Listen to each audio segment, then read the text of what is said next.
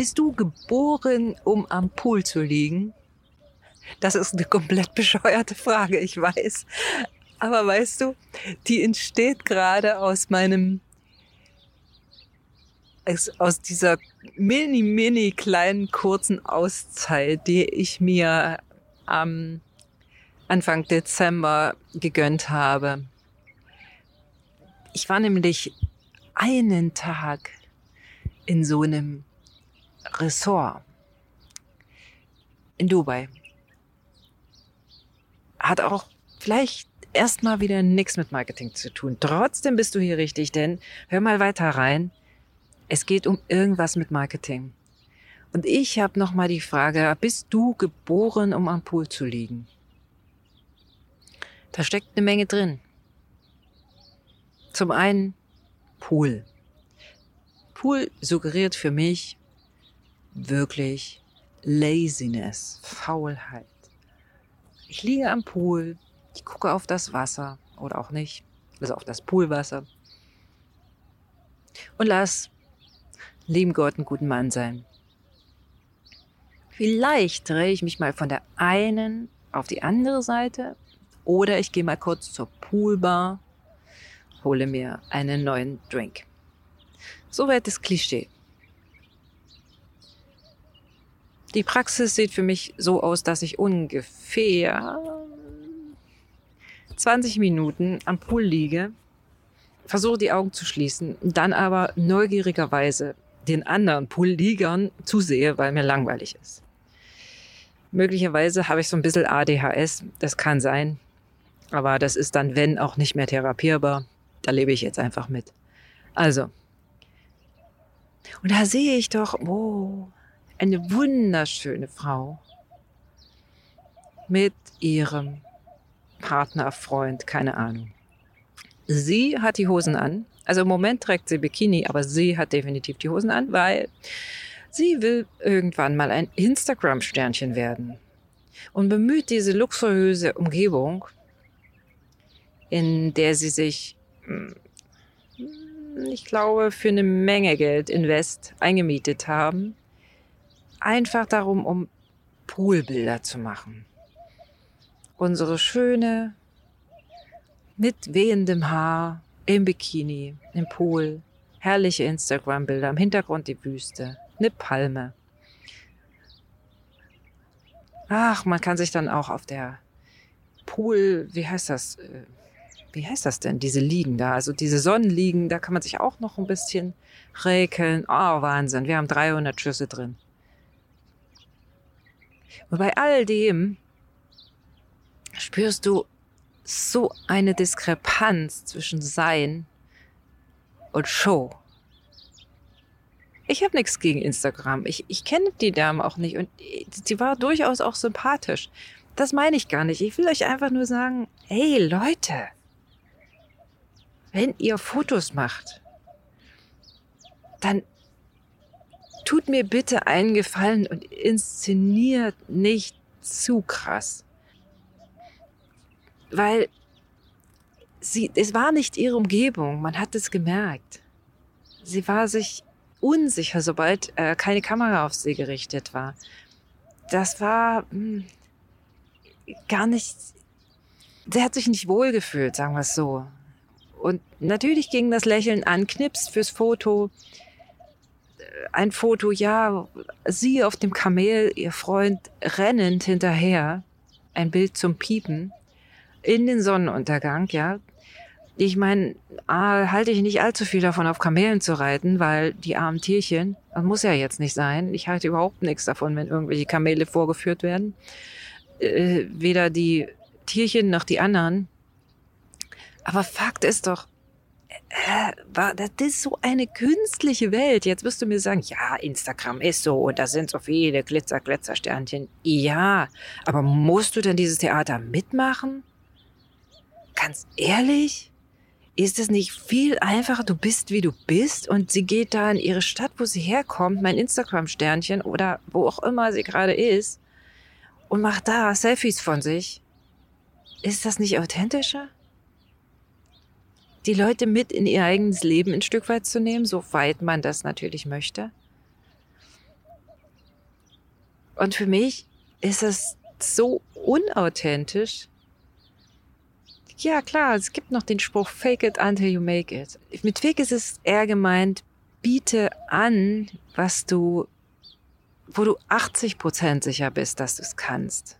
Geh raus damit. Du brauchst nicht 100 Prozent. Und du brauchst nicht, nein, du brauchst nicht noch ein Zertifikat, um es tun zu können. Nein, brauchst du nicht. Du kannst jetzt die Dinge tun, wenn du genügend Berufserfahrung hast, wenn du ein ordentliches Produkt hast. Hey, geh raus. Das verstehe ich unter Fake it until you make it. Und das ist okay.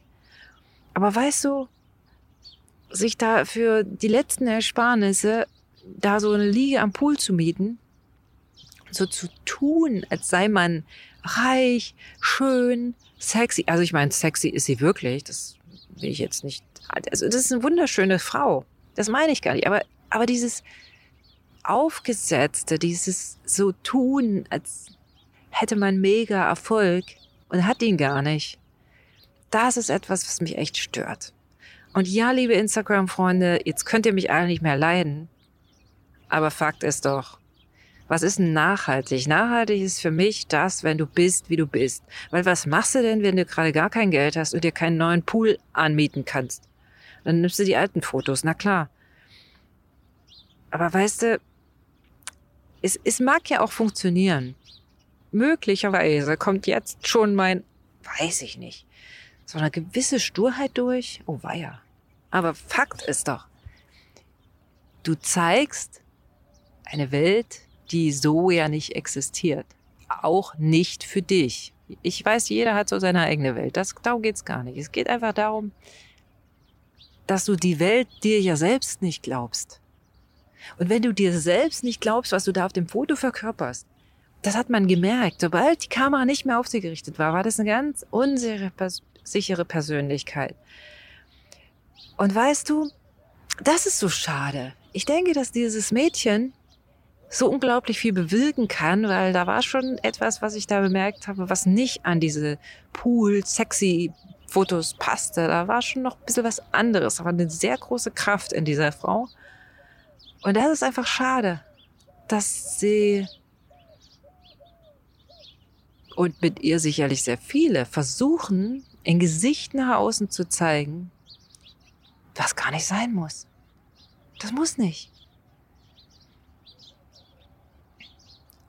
Ich sage immer, nimm die Maske ab. Geh mal ungeschminkt. Und damit meine ich nicht die wirkliche Schminke. Wenn du dich gern äh, schminkst, hey, dann mach das. Ist total wichtig. Aber wenn du dich nur schminkst, weil es die Menschen so machen oder weil man es so macht oder Frau es so macht, weil du glaubst, dass es Leute für dir erwarten, bei ihr hat man ganz klar gespürt, sie glaubt, dass die Leute von ihr erwarten, dass sie sich da am Pool ähm, ja, zeigt oder räkelt oder wie auch immer. Und mir geht es nicht, immer noch nicht um irgendwelche diskriminierenden Dinge. Es ist einfach ein Beispiel, was ich dir mitgebracht habe, um dich zu sensibilisieren nochmal, gerade jetzt an diesen Tagen vor Weihnachten. Ich möchte dich wirklich sensibilisieren, hör mal in dich rein, nimm dir mal die Zeit und frag dich, was bist du wirklich? Was und wer? Und wenn du das hast, dann, ja, dann sei das. Guck mal, ich vergesse manchmal, es tut mir leid, dass jetzt hier, ich oute mich. Ich vergesse manchmal wirklich mir was Schönes anzuziehen, weil es mir nicht wichtig ist. Ich vergesse ab und zu mal mir die Haare zu kämmen, was bei meiner Frisur nicht ganz so schlimm ist. Früher war das schon eine Katastrophe, als meine Haare noch länger waren. Ich vergesse ab und zu, ach Mist, habe ich wieder meine Kuscheljacke an, die wollte ich doch nicht so oft auf den Fotos zeigen. Ja, aber ich habe sie ja nun mal an.